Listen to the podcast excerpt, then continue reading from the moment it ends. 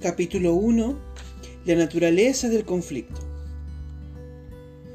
La buena noticia acerca del conflicto.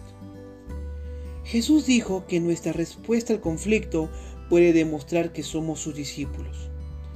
No mucho antes de su muerte, Jesús dijo a sus seguidores más cercanos, De este modo, todos sabrán que son mis discípulos si se aman los unos a los otros Juan capítulo 13, versículo 35.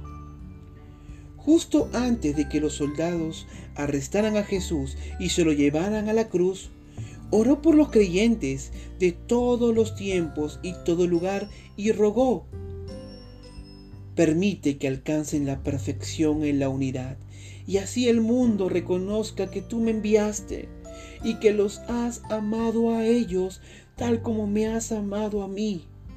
Juan capítulo 17 versículo 23. Jesús está prediciendo que el mundo nunca conocerá la verdadera armonía separado de Él. El mundo estará en conflicto, como vemos en hogares, escuelas, oficinas o vecindarios. Sin embargo, nuestro amor como creyentes demostrará al mundo que somos cristianos. No solo eso, sino que nuestro amor los unos por los otros es una evidencia de Dios. Las personas que son testigos de nuestro amor ven el amor de Dios. Y la buena noticia es que el conflicto no necesita arruinar nuestra vida.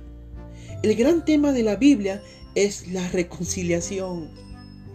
Solo tenemos que leer unas cuatro páginas de la Biblia aproximadamente 500 palabras, para ver cómo la humanidad cae en pecado y experimenta la separación de Dios y los unos de los otros. Sin embargo, el resto de las escrituras manifiesta el plan increíble de Dios para resolver y para volver a traer hacia Él a una raza humana que deliberadamente se apartó de Él. El Evangelio es tanto vertical al traer reconciliación entre Dios y los seres humanos como horizontal al traer paz entre individuos y grupos de personas. Esta es la asombrosa esperanza del Evangelio, de modo que no hay razón por la que los cristianos no puedan experimentar una total salud relacional entre ellos y en cuanto dependa de ellos con los no cristianos. Romanos 12, 18.